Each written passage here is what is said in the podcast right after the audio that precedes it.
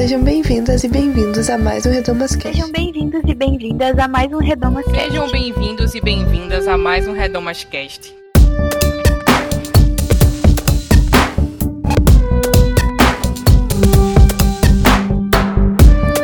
Sejam bem-vindas e bem-vindos a mais um Redomascast. Eu sou Bianca Hatt e no programa de hoje nós vamos falar sobre feminilidade bíblica.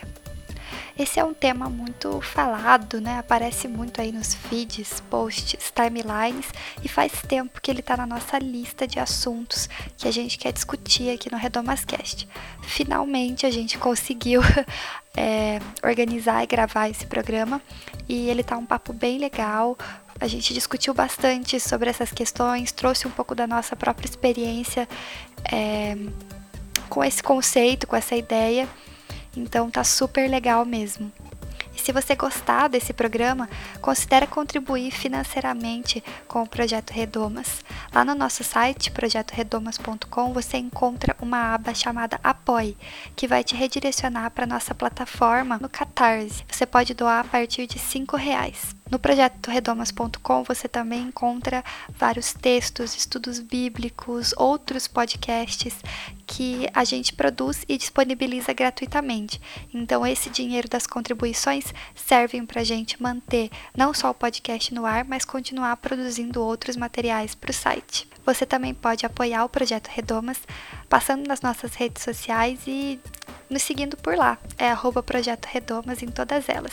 E divulgando também esse programa e o Projeto Redomas para outras pessoas que você conheça e que saiba que vão curtir uh, o que a gente tem para oferecer. E é isso, eu espero que vocês gostem do programa e fiquem com ele.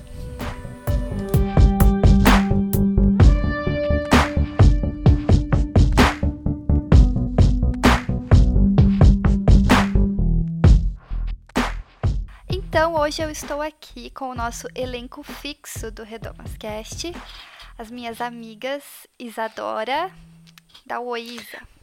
Oi, pessoal! E a Lulu.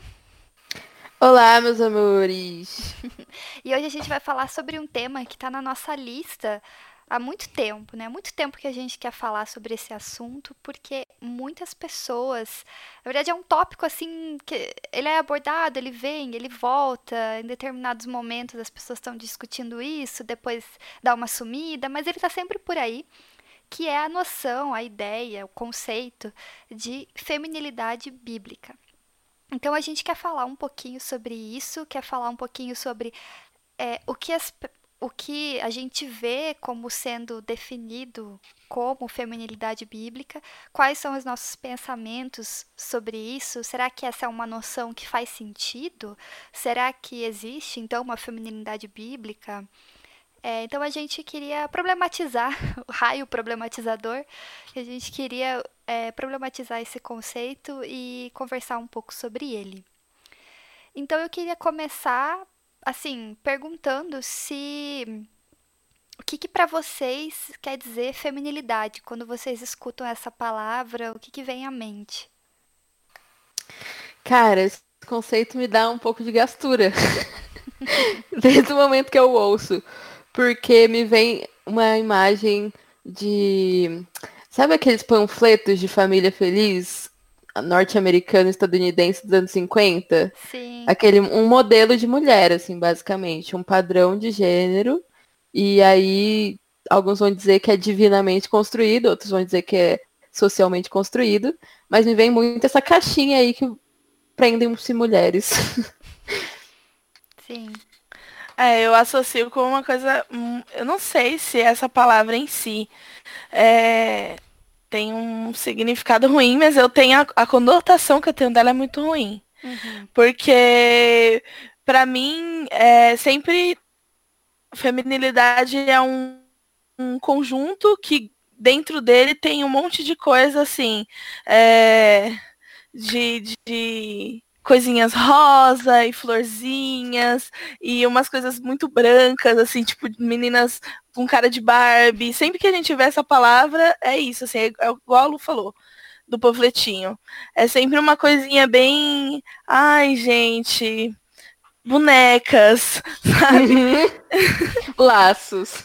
Laços. E aí, se é uma coisa um pouco mais adulta, é sempre muito também a dona de casa do lar, que espera o marido com a tortinha na porta, segurando. A minha é realmente essa imagem, assim, essa é a ideia. Não necessariamente é o significado da coisa, mas a ideia que eu tenho, o que eu associo a isso. É, eu diria que se fosse para fazer uma definição mais, sei lá, dicionário da coisa, seria mesmo esse conjunto de características, é, comportamentos, enfim, conjunto de qualidades, no, qualidades como característica, né? Não necessariamente como virtudes, mas qualidades que se atribuem ao feminino ou que são associados ao feminino, né? E daí que entra todas essas imagens que Isa e a Lu falaram e que eu também tenho na minha cabeça de, na verdade, parece que uma série de caixinhas ou de repente uma grande caixinha né, onde a gente tem que se encaixar e essa caixinha vem com esses elementos de é, um mundo meio rosa e sei lá dócil e é, condicionado a uma série de expectativas assim. Então é bom dizer que assim como tem feminilidade obviamente tem, uma masculin... tem a masculinidade que também é uma caixinha e que também tem coisas associadas a ela, né, um conjunto de qualidades associadas a ela, e que talvez muitos homens também possam ter essa impressão ruim ou não, enfim, né, é, do que que é desse conceito de masculinidade.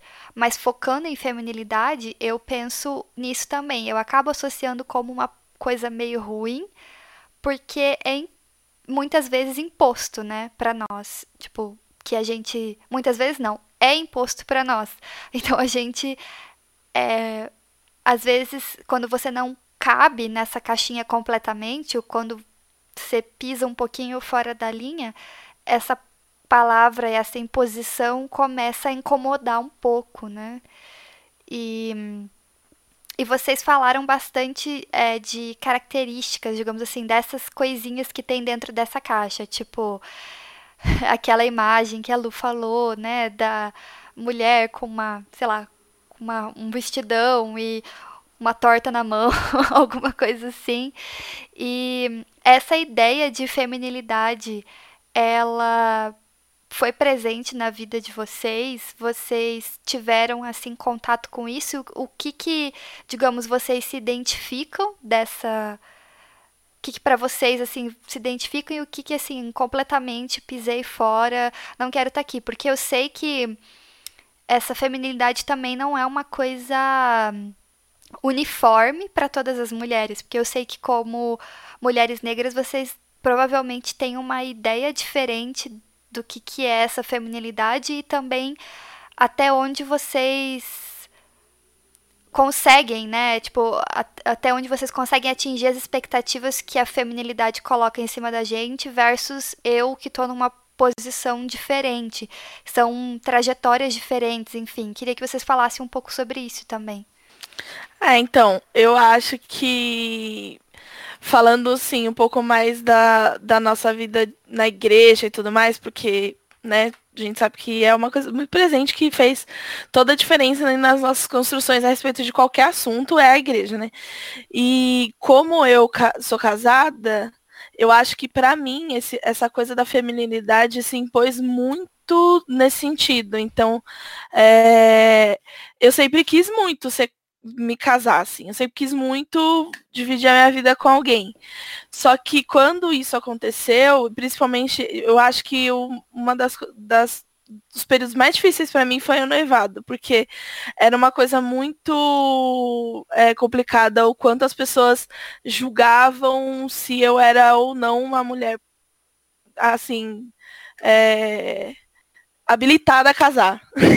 então, era uma coisa muito assim, ah, mas. E aí, assim, entra isso que a gente está falando de, da experiência de mulheres negras. Tipo, eu não, não sou uma pessoa é, que tive muito uh, treinamento doméstico, assim, a minha mãe, eu, a minha criação foi basicamente para eu estudar e trabalhar, e eu trabalho desde muito cedo, porque, né, a nossa experiência a gente precisa ajudar em casa, assim. Uhum. Quando a gente alcança, atinge um certo nível de idade.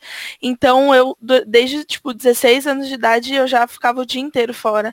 E aí, quando eu fui casar, era muito assim, ah, nossa, mas você não sabe fazer comida. Ah, nossa, mas você vai deixar seu marido em casa para fazer, para Eu sou contadora, então eu faço fechamento, viro noite, às vezes, trabalhando. Vai deixar seu marido em casa para ficar no escritório. Então, essa coisa da, da feminilidade, principalmente relacionada ao meu casamento, não sei se é porque também é mais recente, é as coisas da minha infância, eu já não lembro tanto, mas é, eu acho que foi uma das, das maiores imposições que eu tive, assim. Que eu lembro foi o meu casamento foi uma das coisas que mais marcou. Principalmente essa feminilidade da igreja, assim, que a igreja, uhum. né, diz que a gente tem que ter. Cara, eu acho que para mim, é, meus pais e minha igreja, na verdade, nunca enfatizou tanto a questão da feminilidade no sentido de casamento e de essas coisas assim, filhos e tal, na igreja que eu cresci, né? Então isso sempre foi mais tranquilo. Mas me pegou esse discurso é, em relação à estética. Eu acho que eu até comentei um pouco no episódio sobre cabelos, que eu comecei a alisar o meu cabelo muito cedo, assim. E a primeira vez que eu fiz chapinha foi na igreja, assim, antes de uma apresentação do. Ai, nem lembro se era de dança, acho que era de dança, ou música, sei lá. Enfim, antes de uma apresentação na igreja. Então, sempre porque o panfleto é da menina branca do cabelo liso, né? O bonito, o bíblico é a menina branca do cabelo liso. Então, eu tentei, sim, nesse sentido, eu tentei muito me aproximar desse padrão de feminilidade.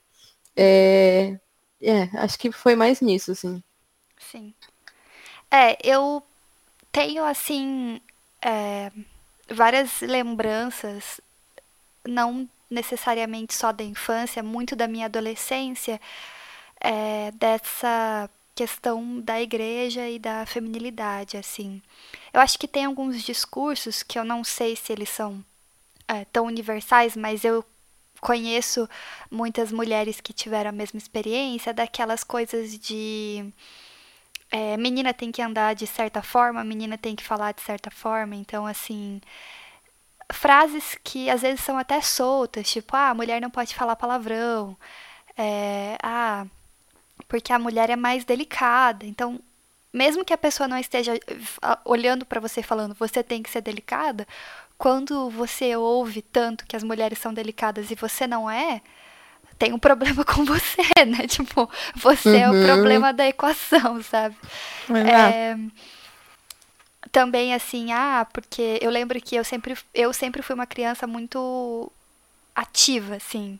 Que eles chamam de moleca, né? Então, tipo, eu uhum. é, corria muito, brincava muito, não parava quieta, era bem arteira, assim, e tal.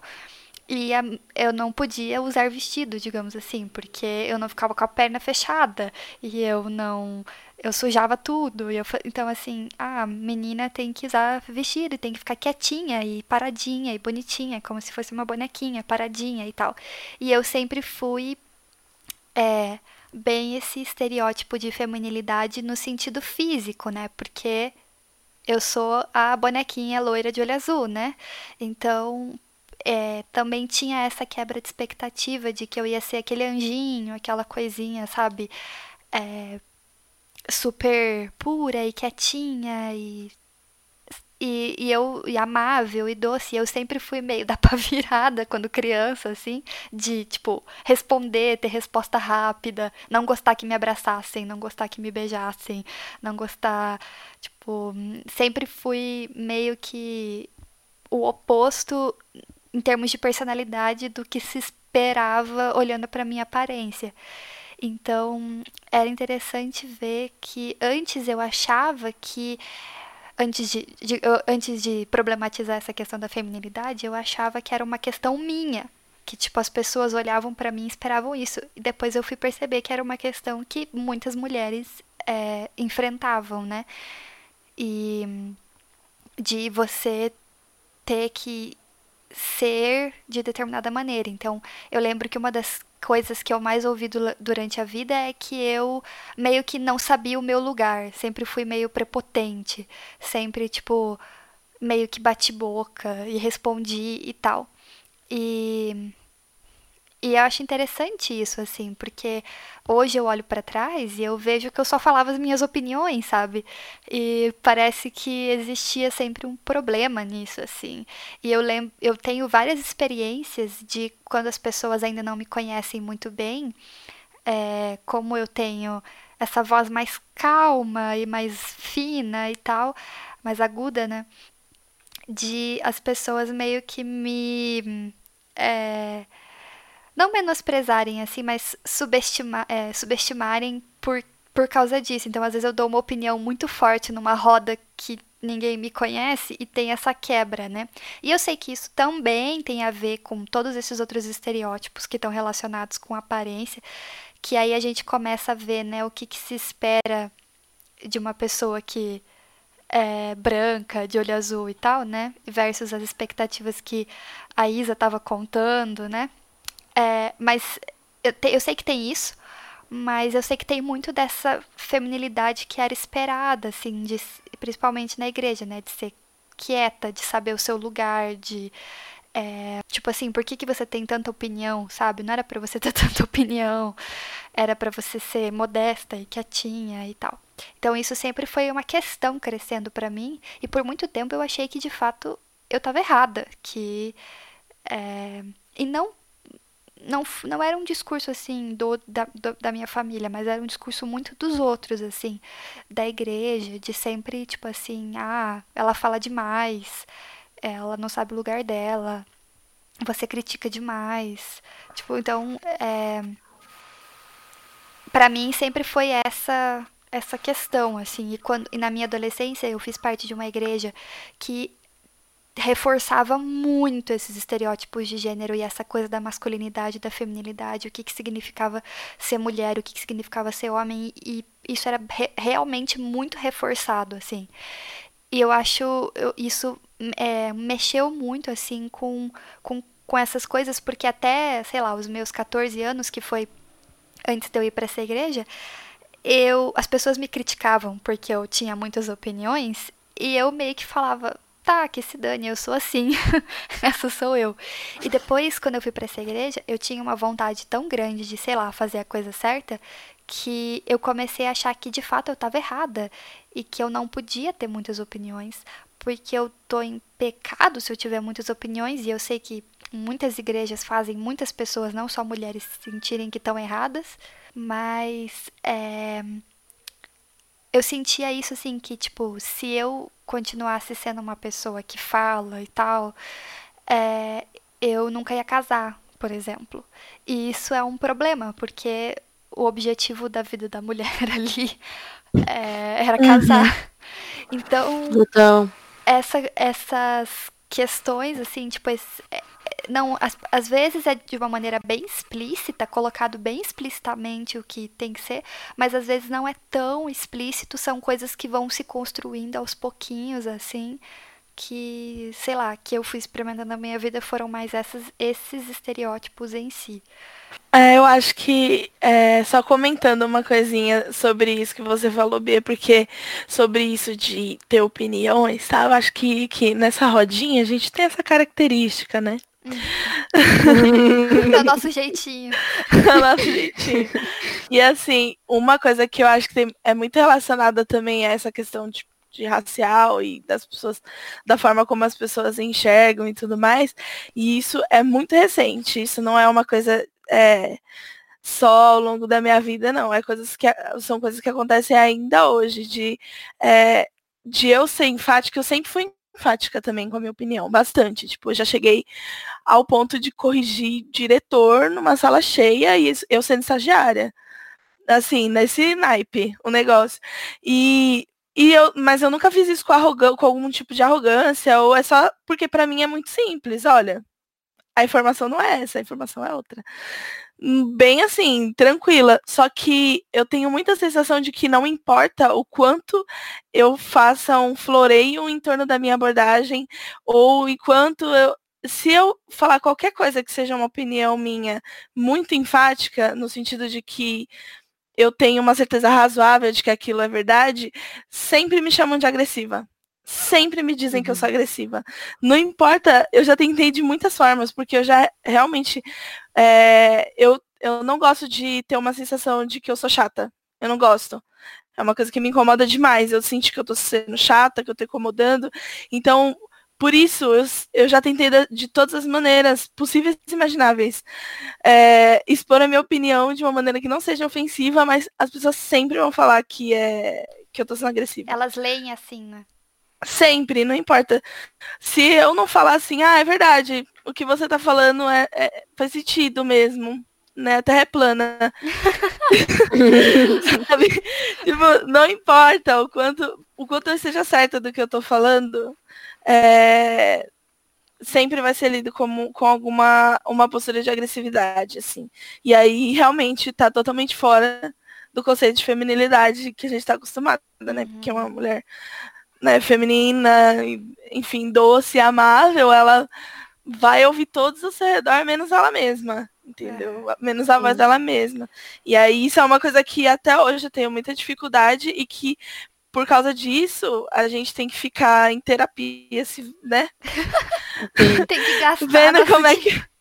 É, porque assim, qual é o problema, sabe? Você ter uma opinião e você achar que você sabe o que você quer da sua vida, enfim. É, se posicionar, não deveria ser um problema, mas é, é uma coisa que é, comigo também sempre aconteceu e sempre foi vinculado a essa imagem de agressividade, assim. Eu acho que até o que você falou sobre, ah, eu não gosto de sentir que eu tô incomodando os outros, ou que, enfim, eu tô de alguma forma deixando os outros desconfortáveis, também é uma característica da feminilidade, dessa dessa feminilidade imposta, né? uhum. né? De que a gente tem que sempre agradar, né? A gente tá nesse mundo para agradar, tipo, para ser Exato. um enfeite, sabe? Uma coisa agradável. Então, um ornamento. É, então se a gente não agradar, tipo, o que você tá fazendo aqui então, sabe? Bom, então a gente compartilhou algumas experiências sobre é, essa ideia de feminilidade, como ela atingiu a gente e tal. E a gente falou, tocou um pouquinho na, na questão da igreja, como, a, como a igreja foi um ambiente de reforço dessas ideias, desses conceitos sobre feminilidade. Mas feminilidade bíblica em si é um conceito que é meio novo para mim no sentido de que no sentido de palavra mesmo assim de, de, expressão feminilidade bíblica não é uma coisa que eu escutei crescendo é, e até nesse período dessa igreja que eu falei que reforçava muito essas questões não usava essa expressão feminilidade bíblica, mas utilizava muitas expressões como uma mulher de Deus é assim, a mulher virtuosa é assim, sabe? É, uma mulher segundo o coração de Deus, coisas assim. É, esse termo feminilidade bíblica foi presente assim, tipo, nas coisas que vocês, não só na igreja, mas nas coisas que vocês é, leram, consumiram, enfim, de conteúdo cristão também? Como é que é isso? Tipo, quando que vocês tiveram contato com essa noção? Porque para mim é uma coisa meio que da internet, assim, no sentido de que depois que eu comecei a, sei lá, pesquisar mais coisas, meio que de 2013 para cá, assim, foi que eu tomei contato com essa noção de feminilidade bíblica. Nossa, total, para mim é muito de internet mesmo. De site de blog de feminilidade bíblica, basicamente. Mas eu lembro, eu falei que na igreja que eu cresci não teve esse rolê, mas eu lembrei que quando eu fui para a faculdade, eu fui numa igreja que tinha um discipulado só para meninas. Que aí tinha um milhão de palestras só sobre feminilidade bíblica. Nossa, gatilho lembrar disso. Enfim, mas sim, nessa igreja, segunda igreja, eu eu tive contato com esse conceito de perto. Eu acho que é meio recente mesmo. Eu não sei se eu tô falando besteira, se é um, um diagnóstico que eu tô fazendo. É totalmente da minha cabeça isso que eu vou falar, mas eu acho que talvez é, isso tenha aparecido mais depois que a gente começou mais a falar de feminismo mesmo. Inclusive, é, e principalmente na internet. E aí, como eu acho que muitas meninas da nossa idade ou mais jovens é, tiveram contato com muitas coisas relacionadas a feminismo e questão é, a questão feminina de uma maneira geral começou a se falar mais disso E aí isso apareceu mais e principalmente na internet porque era onde estava acontecendo o, o, o, babado, sabe? Eu tenho muito essa sensação. Porque no, quando eu frequentava de grupo, grupo de jovens eu não via isso. Era muito difícil, assim, de se ver é, esse, essas coisas, essas, esses movimentos. E, e na internet eu vejo muito, realmente. Sim, eu concordo. Parece que tem uma ligação. É, se, não sei se foi aí que, tipo, meio que surgiu o conceito, mas eu acho que, tipo assim, começaram a reforçar isso bastante nessa. Mais ou menos nesse período, né? 2013, que nem eu falei, 2012, 2013, acho que foi quando deu esse. Começou esse boom na internet no Brasil, né? De falar sobre isso. Uhum. Então, talvez realmente faz sentido ter uma ligação com. ser tipo uma resposta, né? Uhum. Eu tenho muita essa sensação. Verdade. Sim. Pelo menos como discurso, tipo, eu acho que estava presente antes, mas de maneira mais subliminar, sabe? Igual a gente tava falando, a coisinha do, do, da decoraçãozinha rosa, o comportamento ali que era considerado legal pra mulher na igreja e tudo mais. Mas enquanto discurso mesmo, posicionamento, eu acho mais recente. Sim, sim. E a gente, eh, falando em. A Lu falou dos blogs de feminilidade bíblica. é, a gente foi fazer o que? O trabalho braçal, né? Porque a gente não é preguiçosa. Então, fomos fazer, né? Vai ter com a formiga preguiçoso, né? É, a gente foi fazer o trabalho braçal. E aí a gente foi o quê? Achar os links, os tais links, porque nessa vida a gente precisa de manuais, né? O que é a Bíblia se não um manual? Então,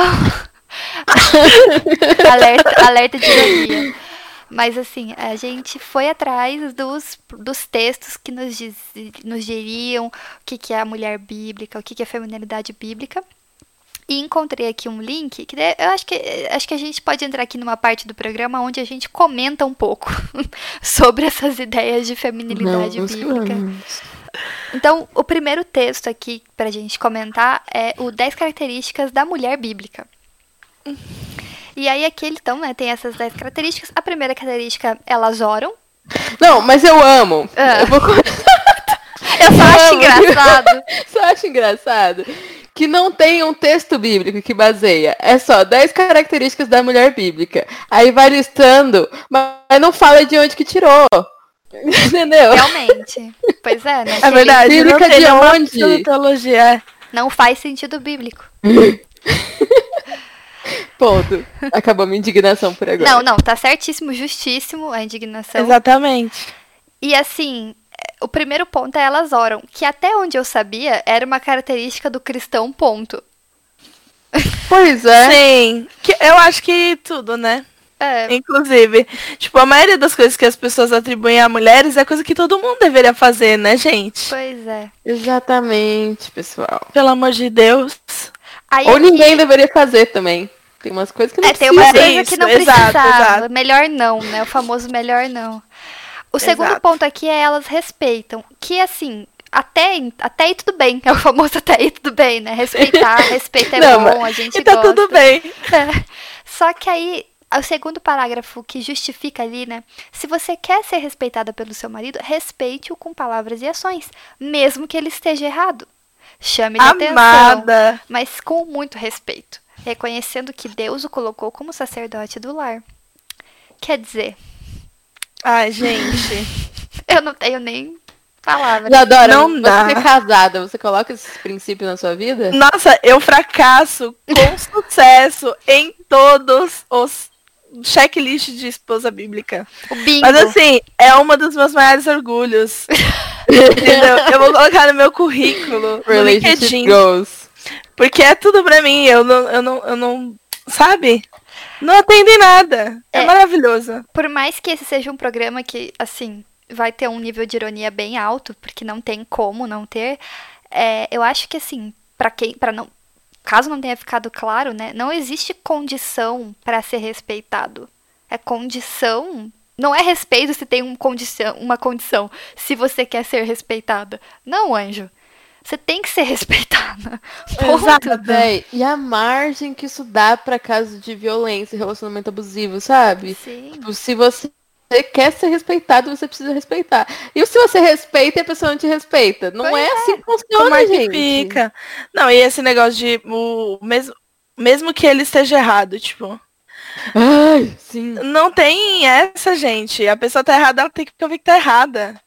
Pois Não é, tem e aí jeito. diz pra chamar a atenção, mas com muito respeito, reconhecendo que Deus o colocou como sacerdote. Só que assim, gente, beleza, chamei a atenção com respeito, até onde. É o famoso, até aí, tudo bem? Tudo bem. É. tipo assim, só que do jeito que as coisas são escritas e colocadas, então, mesmo que eu chame atenção, se prosseguir no erro, eu sou obrigada a baixar a cabeça, seguir, reconhecer que é o sacerdote e, tipo assim, se mandar eu me jogar do precipício, eu me jogo.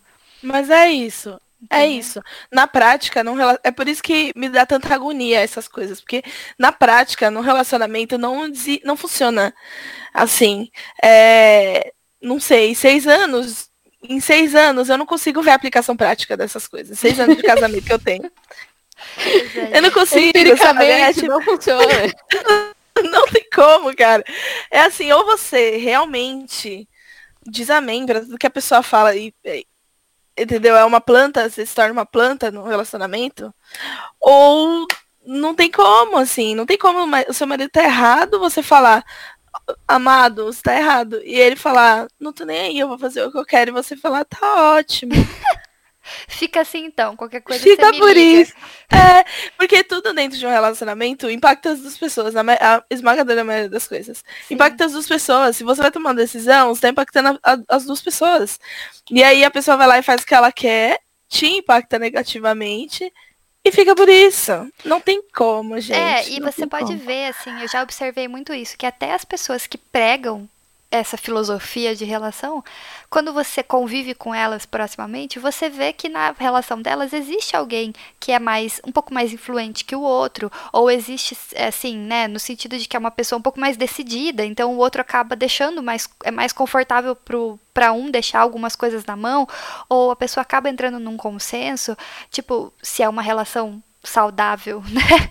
Que tem também as que não são. Mas assim, Exato. mesmo em pessoas que têm relações saudáveis e que pregam isso, é, não é exatamente assim que funciona, sabe? Tipo, não é dessa forma. Eu já vi muitos, é, muitas mulheres pregarem coisas muito parecidas com isso, mas na relação delas, elas exerciam muito mais influência sobre os homens do que os homens sobre elas. E, tipo, eu acho isso tudo bem, mas ao mesmo tempo é uma grande hipocrisia sabe? Então você pregar isso, real- mas não é o de fato que você vive, sabe? Porque como a Isa falou, não tem aplicação prática, porque não é, Não assim, tem. né? Não é assim.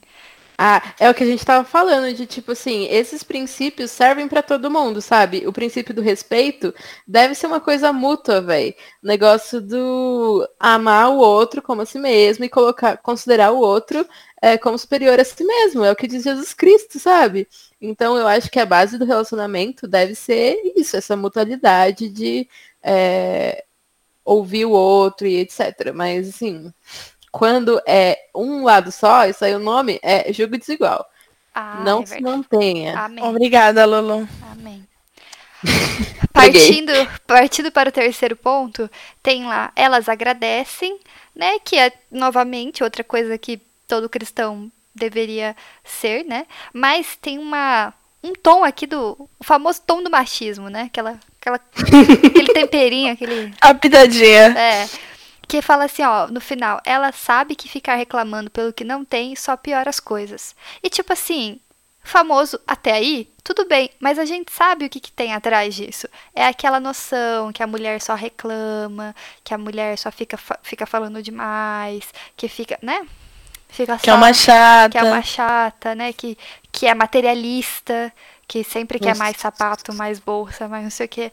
Então, é- é- é- claro, você dizer, ai, mulheres de Deus são gratas, show, concordo, mas assim, Não, e que tal fazer uma lista pro homem ouvir a mulher, né? pois é. Considerar a opinião dela, considerar o que ela tá falando. A Que às vezes ela tá dela. reclamando porque não tá sendo ouvida, na verdade. Não, e eu acho que reclamar do que não tem em casamento, muitas vezes do que eu observo, é, nem é tanto material mais, assim. É, tipo, as mulheres que eu convivo todas trabalham e, e, e, compram o que querem, o que precisam comprar. É muito, muito sobre atenção, uhum. sobre ouvir, Sim. sobre carinho, entendeu? É reclamado que não tem, no sentido de, tipo, de, de, de afeto mesmo, sabe? E, e, isso é muito cruel, né? Uhum. Reclamado que não tem. É tipo, você coloca as, os homens ficam numa posição totalmente confortável, em que eles são egoístas e fazem o que eles querem e não levam a esposa em consideração para nada. E, é, e a mulher não, não pode nem sequer pontuar isso. Pois é, yeah. exatamente. Partindo para o quarto ponto, é, tem aqui elas perdoam. E é muito. Esse, esse texto todo ele é problemático em diversos níveis. É, muito porque ele é um manual muito machista, mas assim também muito generalista. Quando você, quando eles escrevem aqui, essa parece ser a atitude mais difícil para a mulher, dependendo da situação.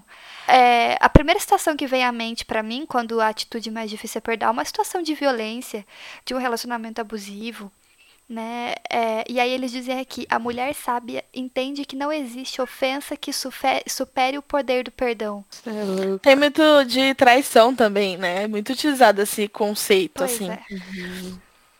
Então, demais. assim, é, é, perigoso demais, sabe? Porque é óbvio que a gente não tá dizendo aqui que, tipo, você não tem, tipo, sei lá, que, per que perdão é ruim. Mas do jeito que. Projeto Redomas não gosta de perdão. Perdão, manchete amanhã. Projeto Redomas preso amanhã. Mas é, o que a gente está querendo dizer é que fazer essas afirmações com esse tom é muito perigoso, sabe? Porque a gente não sabe quem está lendo, a gente, a gente não sabe as exceções, sabe? Então, e aí eu tenho certeza que sempre vai surgir alguém que vai sair do, da porta da esperança e vai dizer assim: ah, mas é óbvio que ele não está falando sobre uma situação de violência doméstica. É óbvio que isso não se aplica. Não é óbvio, gente. Não é óbvio.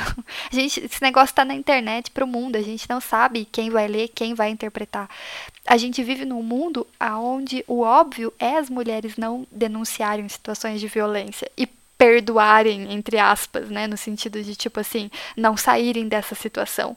No, na descriçãozinha, ele fala: não existe ofensa que supere o poder do perdão. Tipo, não existe uhum. ofensa nenhuma, não importa. Pensa numa ofensa. Não nenhuma, existe. não existe nenhuma que supere o poder. É, então, assim, ah, mas é óbvio que ele não tá falando da violência doméstica amada, ele tá falando sim. Tá ele, tá falando, falando não, é... ele tá falando de todas, de absolutamente todas as ofensas, entendeu? Sim. Então, assim, e aí, na hora que você lê, é isso, assim, sabe? Aí depois ele fala, ah, a mulher entende que ela foi perdoada por Jesus e assim como todos os seres humanos, novamente, né? Sim. Pontos 5 e 7 tem muito a ver com o ponto 3 lá, elas agradecem, porque o ponto 5 é elas não fazem drama e o ponto 7 é elas controlam a língua, que eu acho que tá tudo muito dentro desse espectro de é, a mulher que reclama, né, a mulher que é dramática, que fala demais, né, que é fofoqueira. Então, eu acho até bem cruel, porque é, no final do ponto 5, ele, é, o texto fala: Não seja vítima dos seus problemas, busque ser protagonista da sua história e cumpra com maturidade o seu papel no seu casamento. Gente, é muito violento. Isso é louco. E o 7?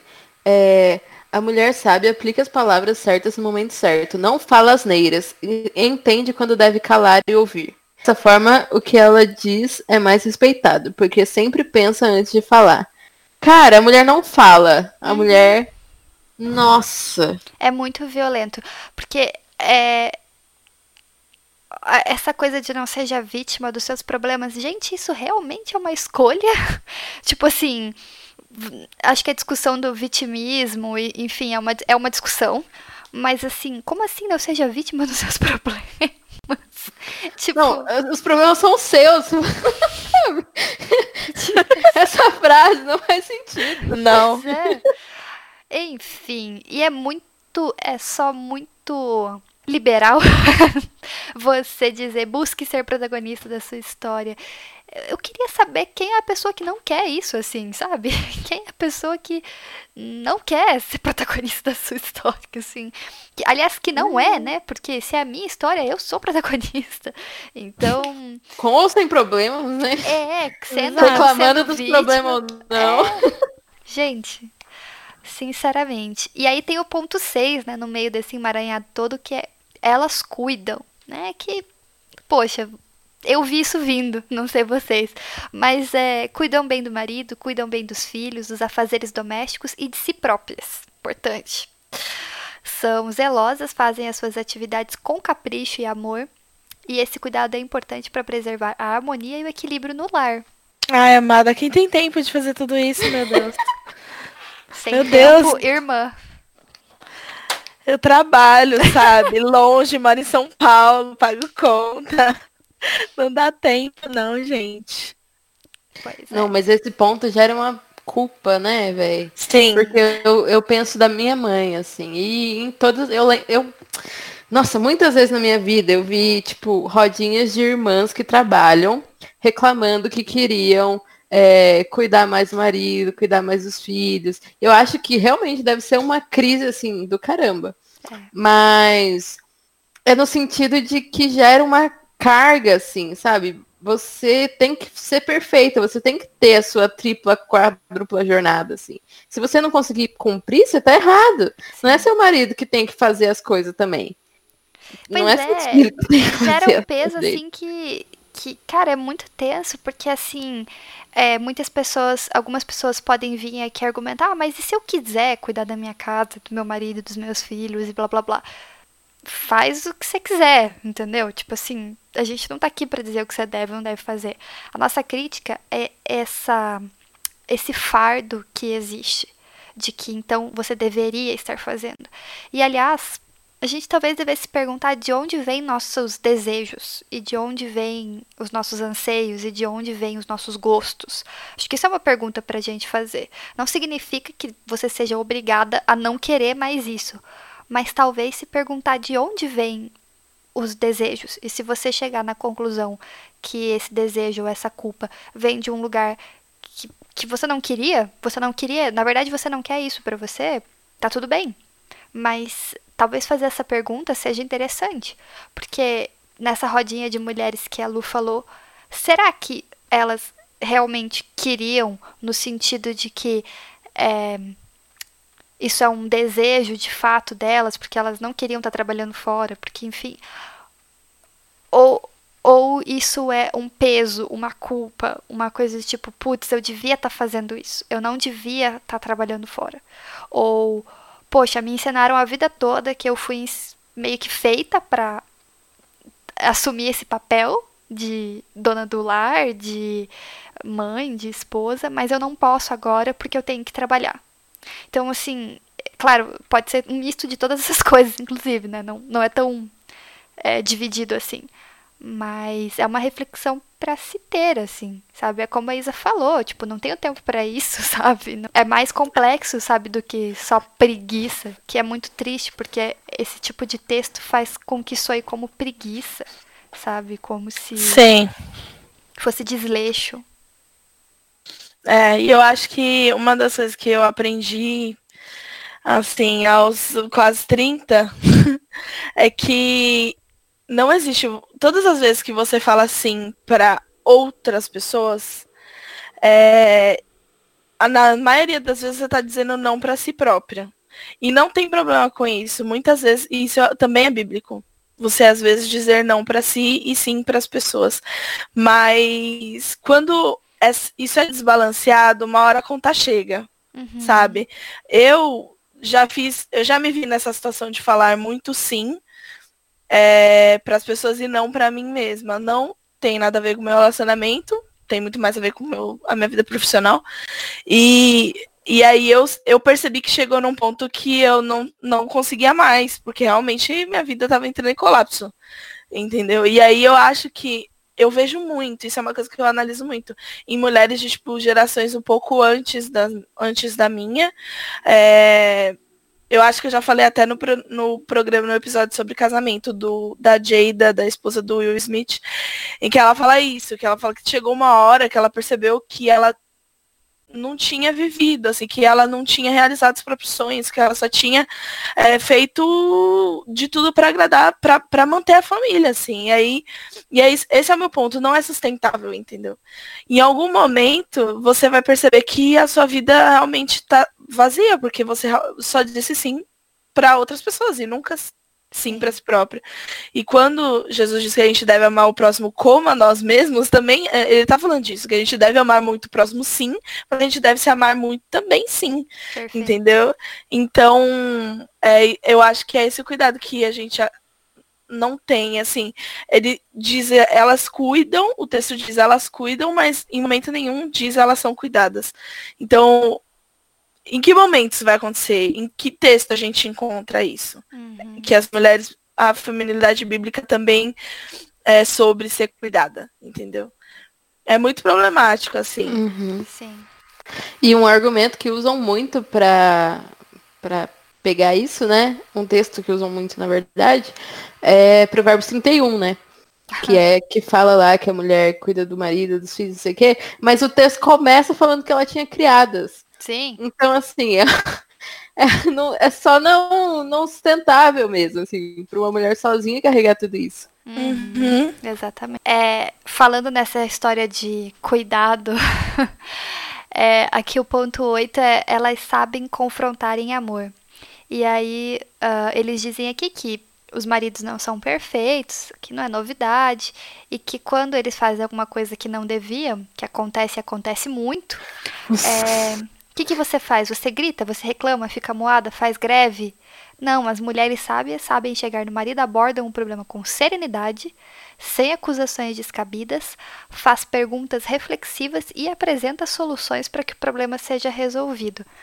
Quer dizer, você não pode ter emoções, o que eu concluo. Né? Um robô.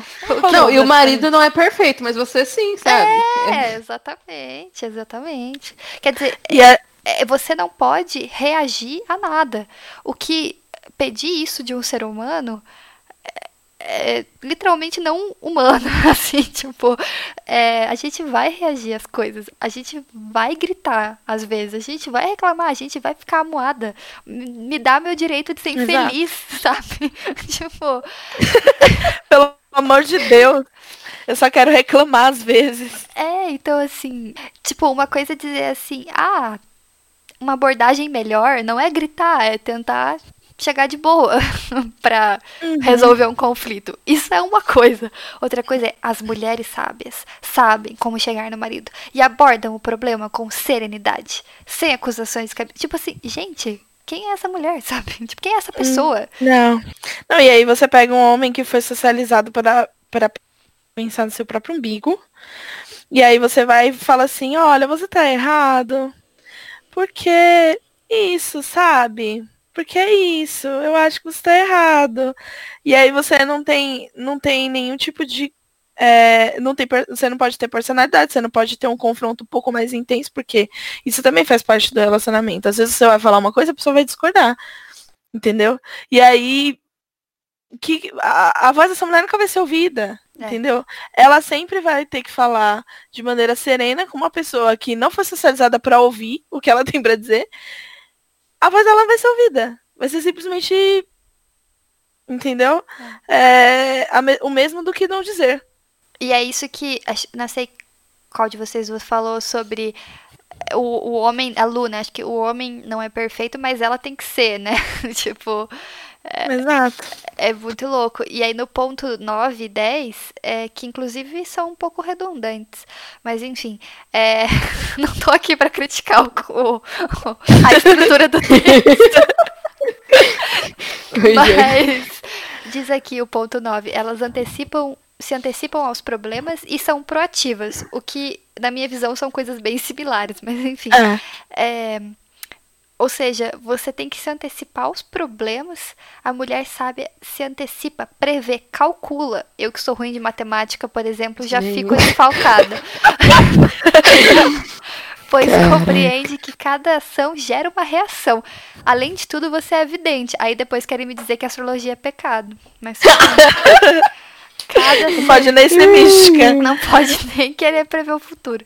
Cada semente plantada gera seus frutos depois. O que eu tenho minhas dúvidas se isso aqui essa coisa de plantar e colher é uma questão teológica pra mim, mas enfim. E aí momentos de novo essa crise. É, e aí o Proativas é, dizem que há mulheres que desejam um casamento de sucesso, mas ficam esperando e culpando os outros pelo seu insucesso. As mulheres sábias não esperam a vida passar, elas fazem a vida acontecer. É tipo coach, assim, né? Falando. É, eu pensei muito nisso. Eu tava pensando nisso coach. E onde que isso é bíblico? Pelo amor de Deus. É, Eles estão dizendo aqui, tirou amiga, igual a isso? mulher virtuosa de Provérbios 31, foi você que Ah, falou, que ela, ela se programa para fazer viagens com o marido e organiza um tempo para se cuidarem física e espiritualmente. Tem Não, e aí eu te pergunto, criadas, se, eu não é claro. se eu não tenho tempo pra gerenciar o que já tá acontecendo, os problemas que já existem, quanto menos os futuros. Nossa, gente. É assim, é uma coisa que exige ócio criativo, que eu não tenho. Não, e o quão elitista é isso, né? Além de, tipo assim, Exato! essa feminilidade bíblica, já, já vou começar falando, ela é, em primeiro lugar, extremamente a serviço do capitalismo e a Uhum. serviço de uma elite. E se espera que você seja parte dessa elite, senão você nunca vai conseguir atingir essa feminilidade bíblica, porque é isso que você. É por isso que até no começo eu falei um pouco dessa questão das mulheres negras, mas mulheres negras ou brancas, enfim, é, de classes mais baixas, mulheres que estão Uhum. na periferia, elas nunca vão conseguir atingir isso, porque quem trabalha três turnos não dá tempo de cuidar de si e espiritualmente e dos filhos e da casa e do marido e dos três trabalhos que você trabalha e sabe E antecipar problemas. e antecipar problemas então assim Mano, sim. A irmã do ciclo de oração, ela é a criada do texto de Provérbios 31. Ela não é a mulher virtuosa, sabe? Ela tá numa situação ali de opressão. E não faz sentido. Bom, então, é, tendo esses 10 pontos que eu espero que vocês cumpram, né? Não sei vocês, eu cumpro. É, Claro. Eu dei o check em tudo. é, o bingo aqui, dei aqui, ó, completei. Vou no final tirar o meu prêmio ali na saída. É, tem um outro texto, coroa rosa. minha coroa Senão rosa, a coroa cai. tem que segurar. pra cima. Exatamente. É, e tem também um texto é, do John Piper, é, A Doutrina da Masculinidade e Feminilidade Bíblica, né? É, eu até gosto do título desse texto, para ser bem sincera, porque ele fala sobre doutrina. E doutrina é uma coisa criada pelos homens. então, já me dá até um certo alívio. Pelo menos já. É mais honesto, entendeu? É, pelo menos já deu seu recado aí logo no título. Exatamente. Então, assim, o John Piper, é, assim, para quem não sabe, né, é um velhinho. Então, é, os pensamentos que ele coloca aqui, e nada contra velhinhos também, mas os pensamentos que ele coloca aqui, eu lendo, eu ele falo assim, nossa, mas John Piper é um cara, né, de outra geração, ele tem outras ideias, né, e tal. Só que daí, assim, tem uma galera bem jovem, né, que, que vai Exato. vai por essa linha. E eu acho que, e, e realmente eu quero frisar muito isso, assim, eu não estou dizendo que velhinhos não sabem de nada, bem pelo contrário, estou aqui militando pelos velhinhos desde sempre. Mas o que eu quero dizer é que às vezes, ao ler esse texto, eu poderia pensar assim, nossa, ele tem uma ideia um pouco antiquada de de relacionamentos, né, de, de masculinidade e feminilidade, ele vem de outra época, tem outro pensamento. Nada impediria, inclusive, ele de pensar de uma maneira mais atualizada, né? Mas de repente não foi esse o processo dele. Mas gente, é- é- esse texto é bem longo, acho que não vale a pena a gente ler e discutir ele ponto a ponto, assim, que, porque ele defende muito essa ideia de complementariedade. E daí acho que é, eu coloquei esse texto pra gente conversar sobre porque eu queria conversar sobre isso.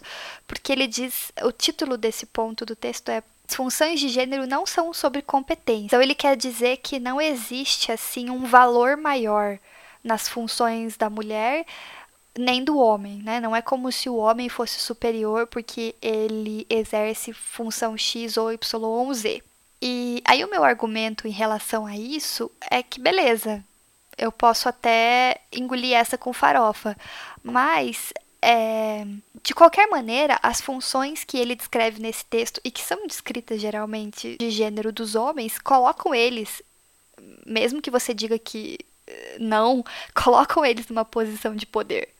Né? É, e eu acho que é até usado de uma maneira bastante eu não queria eu não queria usar uma palavra pesada porque eu realmente acredito que po possam ter pessoas é, inclusive o próprio John Piper que sejam é, bem intencionadas assim quando eles fazem esse tipo de afirmação mas existe uma, uma coisa assim tipo olha só porque você está numa posição de servir, não quer dizer que você seja menor. Veja como Jesus valorizou o serviço, né? Veja como Jesus falou que os últimos seriam os primeiros. Veja como é, essa é uma postura que você devia se orgulhar de ter. Só que é muito confortável você falar isso quando você não é o, a pessoa que está né, nessa, nessa posição uhum. de função inferior, ou quando você precisa se convencer que a sua posição é boa. é, então, assim, eu concordo muito com esse aspecto de que Jesus valorizou o serviço, de que Jesus é, valorizou essa posição onde a gente se coloca, nós, eu me coloco como inferior aos outros, né? Mas eu acho que não era sobre isso, sobre papéis de gênero que Jesus estava falando sabe? Então, são questões bem, bem complicadas, assim, que eu não sei se eu consegui é, desenvolver de uma forma, porque eu não quero que pareça, assim, como se eu como se eu tivesse dizendo que as pessoas que falam sobre complementaridade de gênero são, sei lá, vilões da Disney. Na verdade, não é nossa intenção em nada aqui. A gente está criticando esse discurso, né? E aí eu queria enfim, deixar vocês falarem também, para eu não me confundir ainda mais em tudo que eu já falei, é, um pouco sobre essa questão da complementariedade e tal. Então, isso é uma coisa que eu também sempre. É, sempre não, né? Mas há alguns anos eu venho pensado muito. E eu acho que entra um pouco no que eu falei antes do da coisa da prática mesmo. É, eu consigo ouvir a pessoa falar assim, ah, é, mulheres têm determinadas funções no relacionamento, no casamento ou socialmente, enfim. E homens têm outras. O que eu não consigo é e é assim, e aí a pessoa fala assim, não existe hierarquia entre essas coisas. Não existe o que é mais importante e o que é menos. Mas eu não consigo é, entender como isso na prática se aplicaria. Na prática, uma coisa sempre vai ser considerada mais, mais importante ou mais relevante que a outra. Na prática, quando você só tem chefes homens numa empresa e por mais que você diga que o que a função de todas as pessoas são é, é, é importante porque é a pessoa que direciona é um homem, são, são homens. Os, os que direcionam são homens.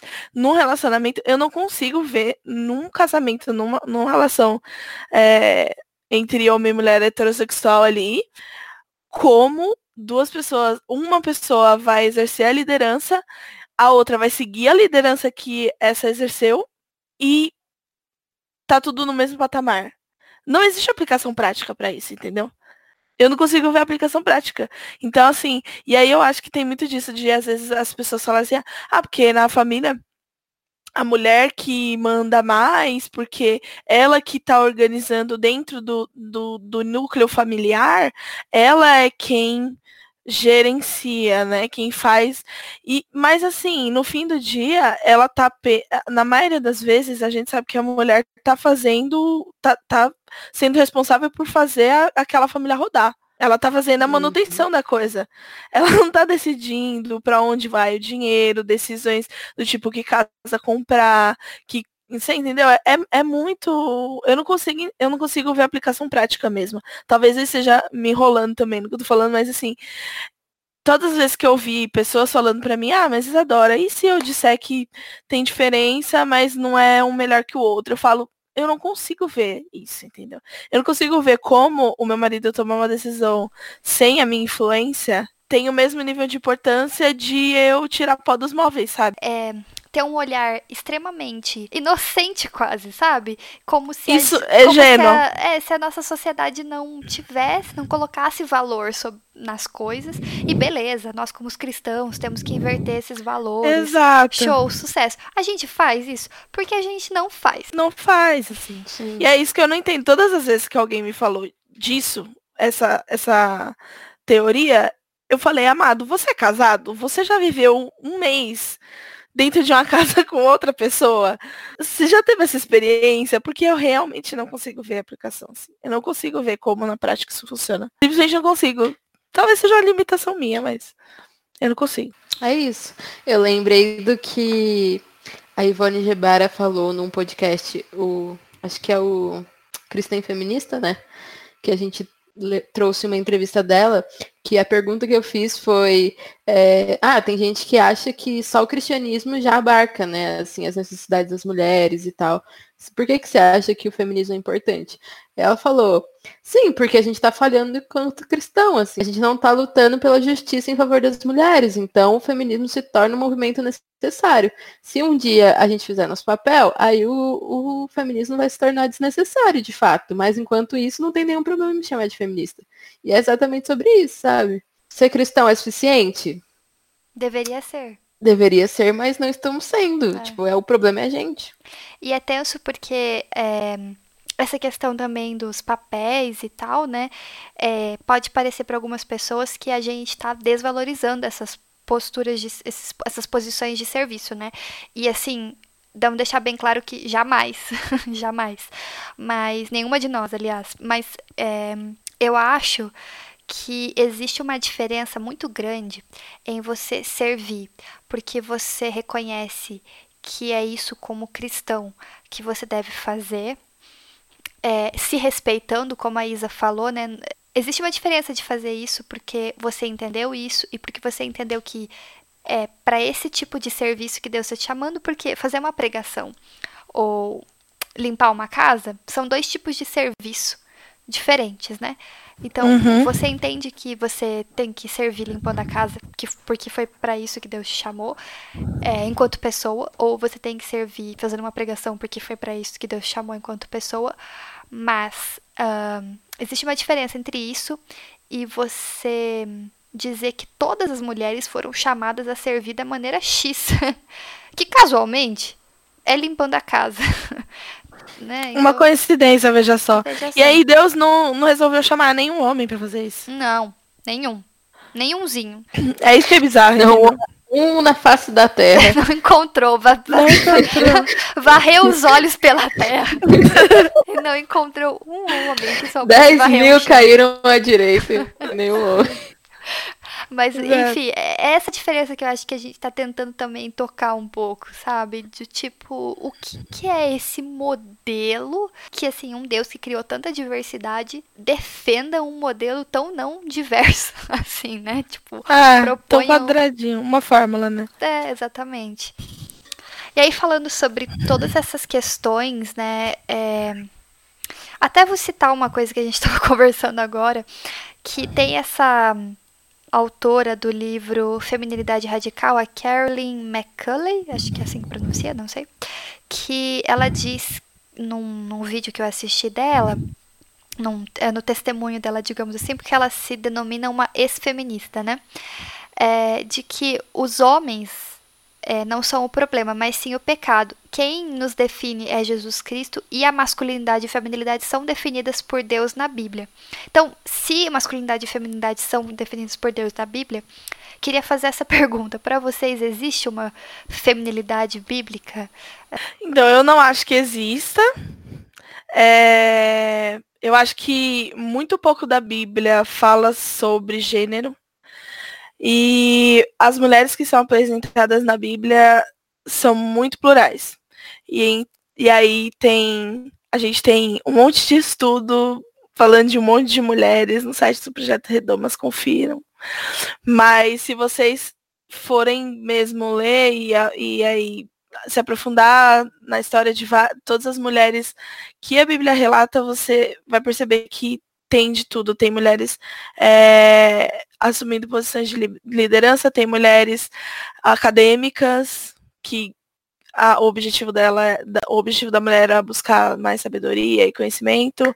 Existem mulheres que administravam, existiam mulheres que cuidavam realmente, mães, líderes, enfim. Então eu não acho que existe, não acho que exista uma feminilidade bíblica, um modelo de feminilidade bíblica. Eu acho que a Bíblia relata pessoas plurais, mulheres e homens. É, em várias posições, em várias situações e com várias características. Então, um modelo, uma fórmula, eu não acho que a, que a Bíblia apresenta para pra feminilidade e nem para nada. É, concordo, velho. É muita mulher diferente, você querer juntar todas, encontrar pontos em, em comum. É, eu acho que vão existir pontos em comum entre elas, mas só não é o jeito certo de ser da Bíblia, sabe? Você procurando regras na vida de pessoas. Histórias são histórias, sabe? Histórias comunicam muito mais do que regras, assim. Então. Mas e os textos que. Aquela que vai fazer advogado do diabo. Ih!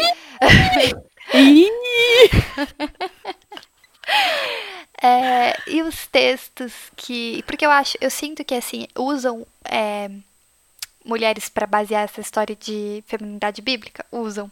Mas eu sinto que usa-se muito mais os textos de Paulo, Pedro, sabe? Tipo, é, textos que meio que dizem, sabe? Tipo, a mulher tem que ser assim, assim, assim, a mulher pode isso, não pode aquilo. É, mas aí, trazendo essa pergunta e já respondendo, o próprio Faustão, é que quando você pega esses textos, né?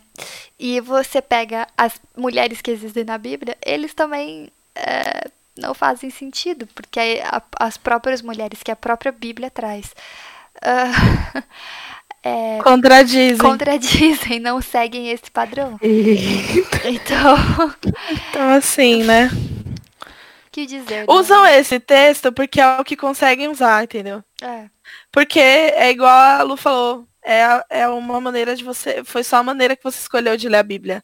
Uhum. Entendeu? Porque tem muito, muitas outras coisas, é, muitas outras mulheres na Bíblia, e que se você quisesse, tivesse um pouquinho mais de boa vontade, talvez é, a sua leitura poderia ser um pouco mais, um pouco menos limitada, assim, um pouco limitada no sentido de não se limitar a um texto específico Uhum. Entendeu? De um autor.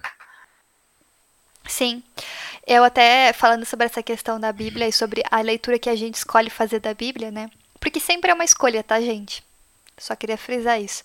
Sempre. Mas é, tem um livro que é muito bom, chamado A Year of Biblical Womanhood, que é, seria tipo um ano de feminilidade bíblica, da é, Rachel Held Evans, que ela decidiu é, seguir por um ano é, exatamente o que a Bíblia diz, tipo, os mandamentos exatos, literalmente o que a Bíblia diz sobre, digamos, ser mulher, né? Sobre feminilidade.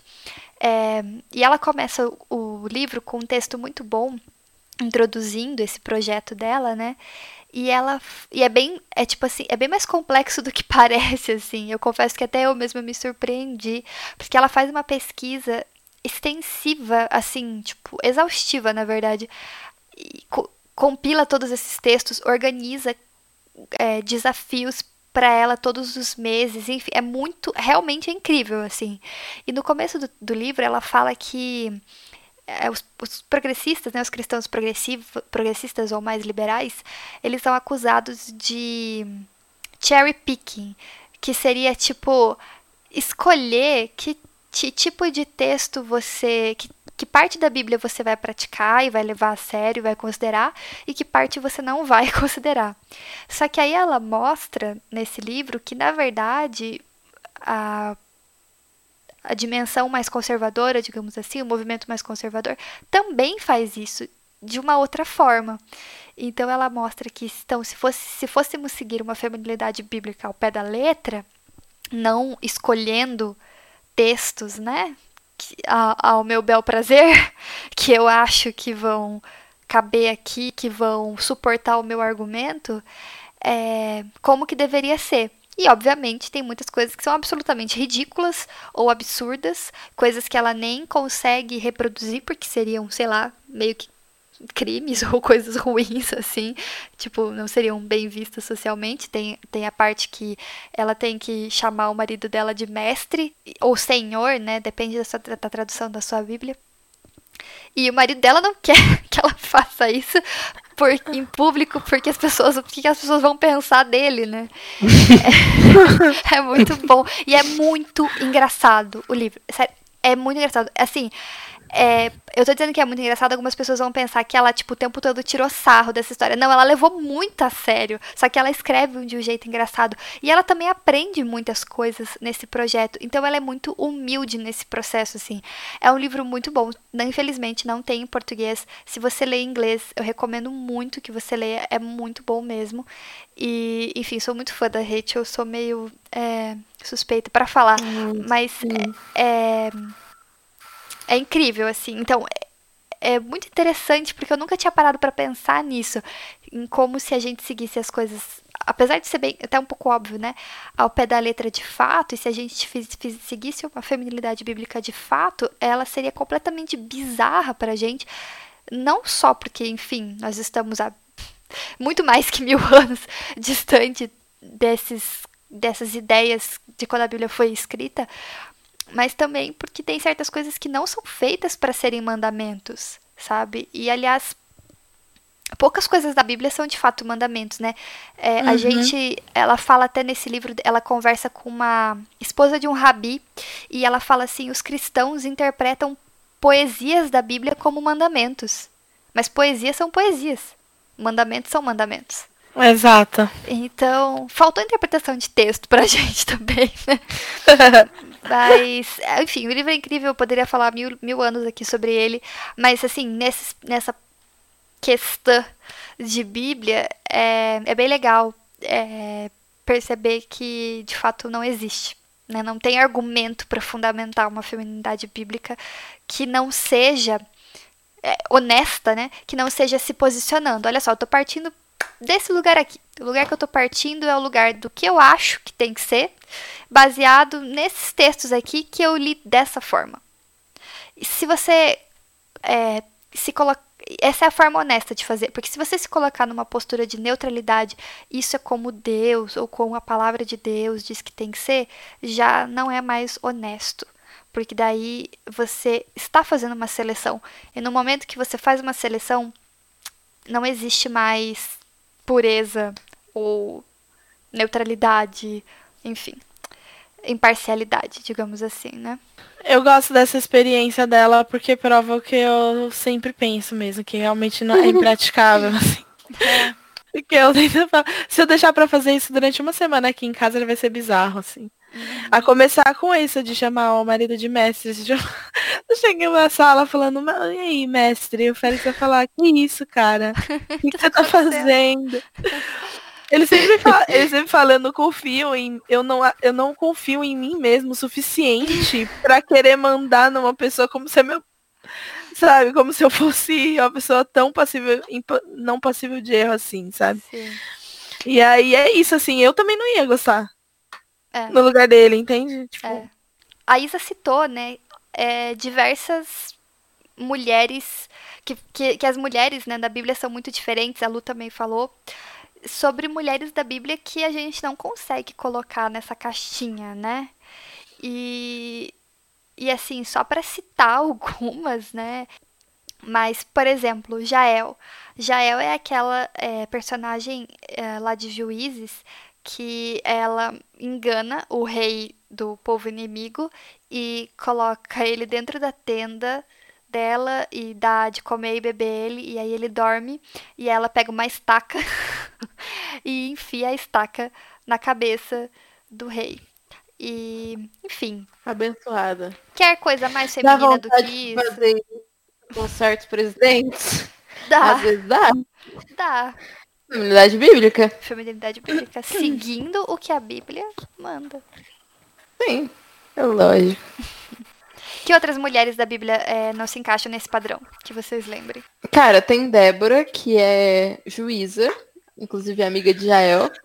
Então, por ter uma profissão já aí, né, tá descartada segundo os textos que a gente lê hoje. E, tipo, ela teve uma posição muito ativa, né, assim, na história dela e de protagonista. Uhum. E, E os caras só foram pra guerra se ela fosse junto. sim. Perfeito. Então, aí numa postura de liderança, né, que é muitas vezes negada É, pois é, se eras tão submissa, né? se eras tão. Seras tão submissas. Quem mais? Ah, eu vou falar então da Esther, porque a gente estava falando no começo do programa sobre mulheres que se posicionam. E Esther foi uma pessoa que se arriscou, é, arriscou até a própria vida, mas ela é, advogou a causa do seu povo e se posicionou mesmo numa, num, num contexto que era bem comum que isso acontecesse. E É, mulheres fizessem isso. É, na verdade, era até. Se não estou muito enganada, era até meio que tinha uma lei, né? Que proibia que as Isso. pessoas estivessem na frente do. Tipo, ficassem, entrassem na presença do rei sem serem convidadas pelo rei. Uhum. Então, Uhum. E aí, e aí dizem que ela ia ter uma. Se o rei não estendesse o cetro pra ela, aquela coisa toda, ela podia correr risco de vida, e tal, Ai. ela ser condenada. novela da Record, Eu Fui. Maravilhosa. uma das melhores, inclusive. Não assisti. É, outra mulher que eu acho que foge bastante desse padrão é Raab, porque Raab era uma prostituta, né? Então, quer mulher que foge mais do padrão de feminilidade bíblica do que uma prostituta? E, Fornicação aí. é, e o que é mais doido, né, Pra você aí que não ia muito bem na coisa da da genealogia da Bíblia, pulava ali umas genealogias, quem nunca, né? É, ela tá na genealogia de Jesus, ou seja, Jesus descende de Raabe. Então, Sim. pra pensar, né? O famoso. Não só ela, né? Batseba, que também tem fama de Uhum. prostituta. É... Qualquer outra. Tamar também, que se fez Sim. prostituta ali, cultual, no momento Ruth também, né? Acho que, Sim, tá- Ruth. Que Todas assim, as mulheres que são difamadas. É, que, É, sim. assim, que São você- mulher, tem muita mulher na- que a gente aprende, mulheres que são na Bíblia que a gente aprende a, assim, como vilã, né? Aham. A não seja, não seja essa. Agar, é, Batseba. Jezabel. Leia, Lia, Leia, Lia. É. Dalila. E eu, eu, eu acho que, de certa forma, Maria também, é, Maria, mãe de Jesus, também quebra um pouco esse padrão. Porque ela decide uma coisa por ela mesma, né? A gente tem que pensar que nessa época as mulheres eram propriedade do pai antes de casar e depois do marido, depois de casar. E quando o anjo vem e, né, e fala pra ela, então, você vai estar aí gerando uma criança, ela fala, tô aqui, pode fazer. Ela decide, ela topou, entendeu? Ela falou assim, sim, Uhum. tô dentro. E e ela não, não falou assim, pera que eu vou perguntar pro meu pai, ou pera que eu vou perguntar pro meu noivo se, se eu posso tá aqui gerando Uhum. a, a criança de, do Espírito Santo. Não, ela simplesmente falou, beleza, é isso, o corpo é meu, né? O famoso meu corpo, minhas regras, que a gente tava falando em off há pouco. E, e topou, né? É, então, eu acho, isso, eu acho que isso já tira ela do... E o anjo chega direto nela, né? Também. Sim, sim, sim, sim, exatamente. É verdade, sem O anjo tem que ir em sonho pra convencer o É. José que, que, tava, que ela tava falando a verdade. Quer Que o homem nessa história. Ai. Negócio complicado, né, pessoal? Fica difícil de defender, né? Eu lembro da Rainha de Sabá, que é uma das minhas personagens favoritas na Bíblia, que é uma mulher é, africana, né? Que vai visitar Salomão e que ah, rola todo aquele encontro diplomático ali. E tem inclusive textos no Redoma sobre ela. Sobre quase todas essas, se eu não me engano, talvez até Sim. todas. Menos Jael, talvez. Enfim. É, E ela é uma mulher poderosa, rainha, velho. um reino inteiro e, tipo, tem lá um super encontro com Salomão e que ele fica admirado com ela, ela fica admirada com ele. Ela louva a Deus naquela situação. Uhum. E Jesus cita ela depois, né? Quando ela, Jesus fala que a rainha do sul virá para julgar os povos. Então, véi, que mulher. Uhum. É, eu acho que ela ali ela chancelou, né? Foi citada por Jesus. ali ela chancelou. Assim, ó. Ali zerou, né? Zerou. Ali zerou. Foi citada por Jesus, cara. Tem, eu gosto muito de uma passagem em números 27, que tem as filhas de Ge Zelofeade. Uhum. E aí elas, elas é, mudam uma legislação. Gosto Deputadas. Muito. Deputadas, exatamente. Então... Elas não concordam com a lei de heranças da época. Sim. E aí elas falam, ó, concordo com isso não, acho que tem que mudar isso. Só porque não e tem aí... homem na minha família, eu vou ficar sem dinheiro, me dá um auxílio, caramba. e aí Deus vira e fala, ah, eu acho que faz sentido o que essas meninas estão falando aí, viu? Se fosse vocês, eu acatava. Se eu fosse vocês. Bom demais. Tem um texto no Redomos também sobre ela, da Jéssica. Beijo, Jéssica. Exato. Perfeito. Gosto muito. Eu acho que uma coisa também que é uma, uma questão, né? Já que a gente concluiu que não existe é, modelo de feminilidade, ou que pelo menos as mulheres, se, se as pessoas ainda querem defender isso, as próprias mulheres da Bíblia não se encaixam nesse, nesse, nessa caixinha, né?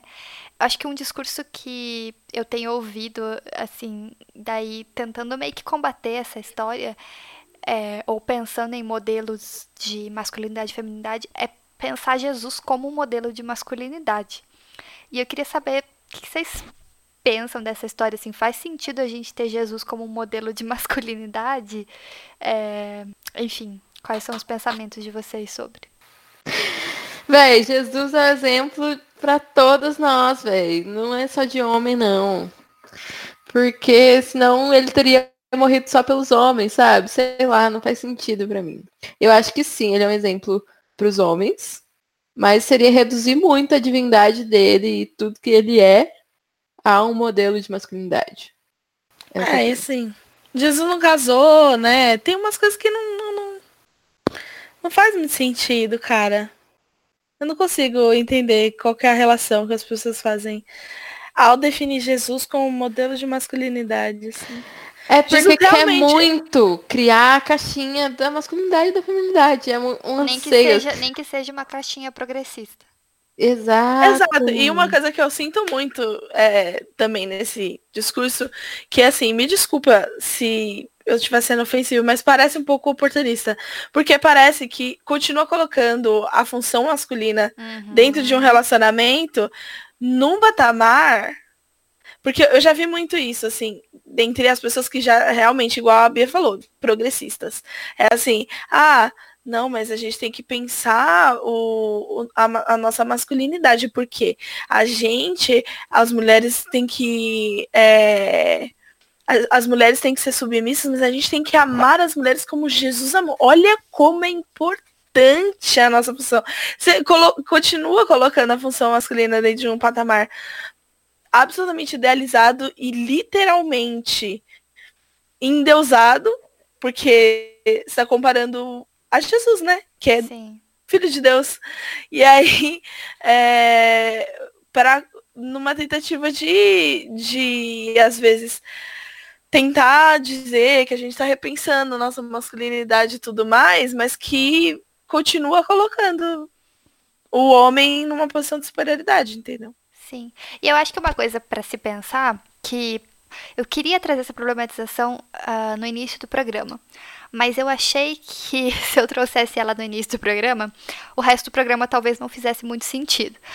Mas é que essas ideias. A gente tem que pensar um pouco sobre o conceito de anacronismo, que seria você tentar enfiar uma ideia num período histórico onde ela não existia. Logo, ela não faz sentido. Então, é, você. É a mesma coisa que perguntar assim: Jesus era de direita ou de esquerda? Anjo, não existia direita e esquerda na época de Jesus. Não tem como você fazer essa pergunta e ter uma resposta, digamos, correta, sabe, factual disso. Você pode é, fazer uma série de elaborações retóricas para situar Jesus aonde você quer situar, mas você não tem como fazer isso de uma maneira, sabe, desse jeito purista que querem colocar, tipo, é, como se fosse factual. Então, é, não adianta a gente falar sobre masculinidade e feminidade numa época e esse conceito de gênero em si nem existia, sabe? É claro que existiam é, existe uma hierarquia de gênero, existe, a gente pode fazer essa análise e tal, mas a gente pensar que Jesus estava pretendendo desconstruir uma masculinidade, não sei o que, não existia esse conceito, não existia essa ideia, sabe, de, de desconstruir a masculinidade ou de uma masculinidade ou uma feminidade. Existia uma sociedade patriarcal ali, né, hiper, né, totalmente patriarcal. Então, assim, é complicado a gente fazer essa, esse anacronismo mesmo, sabe? De querer, de, de querer puxar essa questão para hoje, assim. E, e não que não existisse gênero naquela época, não é isso que eu queria dizer, mas não existia esse conceito de se pensar sobre gênero. Aliás, Sim. gênero é uma palavra extremamente recente, nova, até num, numa questão acadêmica. Eu acho que é importante assim a gente pensar sobre isso, sobre tipo que conceitos a gente quer enfiar a goela abaixo no texto bíblico que não existiam naquela época. Tendo dito isso, eu acho que assim o patriarcado existia na época e continua existindo. Claro. Então, eu acho que é válido, sim, a gente olhar para essas caixinhas e construir é, novas formas de se relacionar enquanto homens ou mulheres e tal. Existe todo um movimento, né, de contra as masculinidades tóxicas que eu acho massa demais, assim. E se quer pegar Jesus como exemplo, show. Sucesso. Não acho que ele é exemplo só disso, né? Mas Mas eu acho assim que é importante sim, a gente olhar para essas caixas, igual a gente estava falando no começo, né? Da, das caixinhas que colocam as mulheres negras de a mulher negra raivosa, né? A mulher negra que não cabe nesse padrão. Então, acho que a gente tem que sim que mexer nessas caixinhas, né? Assim. Sim, com certeza. E acho que a gente pode pensar é, é, Jesus, como a Lu falou, como um modelo de de pessoa, sabe? Tipo assim, é, realmente reducionista, assim, de, de pensar ele só como isso e também só para um, né? Um aspecto, um espectro do, da, do gênero, né? No, no caso masculino.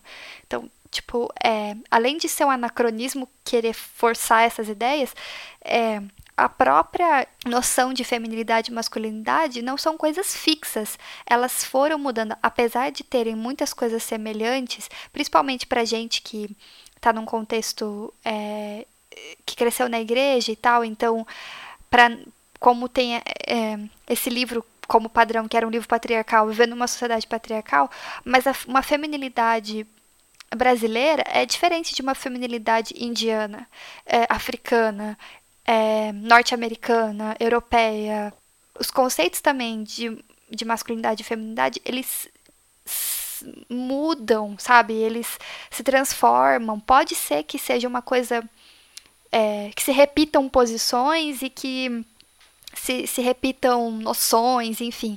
Mas elas não são coisas fixas, elas não são coisas que é, são, eram e serão sabe? Então eu acho que é importante a gente pensar nisso para a gente também é, desconstruir a própria ideia de feminilidade e masculinidade bíblica, porque essas coisas mudam, se transformam, e a gente tem que pensar na Bíblia como esse livro que foi escrito durante um período de tempo, né, um período temporal muito grande. Então é possível que essas próprias noções tenham mudado.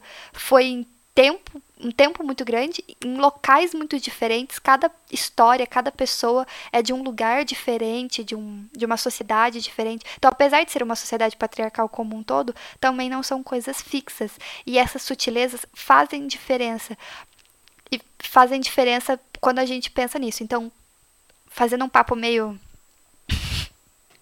meio abstrato, mas que eu acho importante, é que quando a gente pensa em conceitos, nessas coisas em conceitos, e quando a gente está né, usando do discurso, montando modelos retóricos para defender alguma coisa, importante pensar nessas coisas assim, né? Pra gente não cometer uns erros, até às vezes inocentes, é, com relação a isso. Então, é, desculpa o momento cabeçuda, mas eu acho que eu precisava falar, assim, dessa, dessa questão, assim. E, e, e eu concordo com a Lu, é totalmente válido a gente pensar e falar sobre, discutir esses modelos e pensar a figura de Jesus e como ele pode nos ajudar a desconstruir e pensar outros modelos de ser, tanto homem quanto mulher, ou ser pessoa mesmo, né? É... Mas eu queria levantar isso. Uhum. Arrasou. Perfeito. Então, chegando ao final do nosso programa, a gente falou de muita coisa, a gente já discutiu muita coisa aqui. Uhum. É, mas eu queria, já que a gente falou de muita coisa, às vezes as pessoas podem estar se perguntando assim, de um modo mais pragmático.